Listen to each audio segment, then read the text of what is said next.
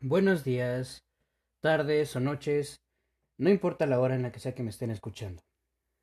Bienvenidos al programa en el que solo soy yo, un chico, hablando de cosas que la neta nadie le preguntan.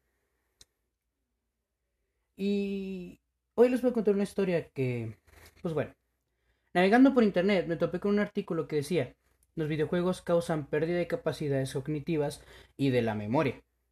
A lo que yo en mi curiosidad entré y leí ese artículo. Y la, verdad me arrepiento. Nunca había visto tanta mentira, por lo que ahí nació la idea para este podcast, el cual se titula Videojuegos, las dos caras de la moneda. No me ven, pero estoy haciendo un gesto con mis manos como si esto fuera lo más épico del mundo.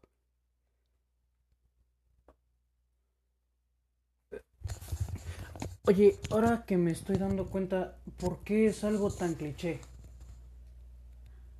No, no, pero no había algo menos cliché, no sé, algo como un tema de salud, tecnología.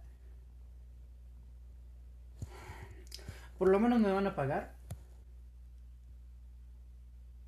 Ok. Lamento la interrupción, pero bueno, como iba diciendo. Hoy en día, las nuevas generaciones ya han aceptado los videojuegos y las personas que los juegan son cada vez más comunes.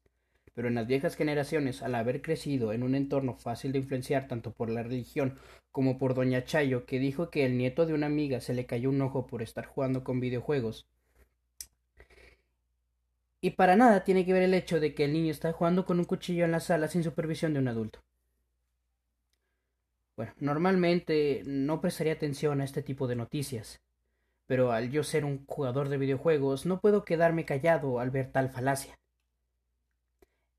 Y está confirmado científicamente que los videojuegos son beneficiosos para la salud, memoria, agilidad mental y en la toma de decisiones. Un buen ejemplo de este tipo de juegos es The Last of Us, Detroit Become Human, Beyond Two Souls o varios más, en donde la toma de decisiones está presente siempre, y de tomar una mala decisión puede acabar muy mal, o en juegos que enseñen de historia como lo es la saga Assassin's Creed o los juegos de la Segunda Guerra Mundial. Se ha demostrado también que los videojuegos mejoran los reflejos de las personas. Desde un videojuego donde de no moverte significa que te fulminan con una ametralladora calibre 50, hasta Minecraft, donde necesitas tener buenos reflejos para construir. Y hablando de Minecraft, este juego te ayuda a expandir la imaginación para construir lo que se te venga en la mente. Aunque es cierto que los juegos tienen beneficios, también tienen desventajas, como la adicción a estos los constantes dolores de cabeza que puedes tener al estar delante de la pantalla por horas.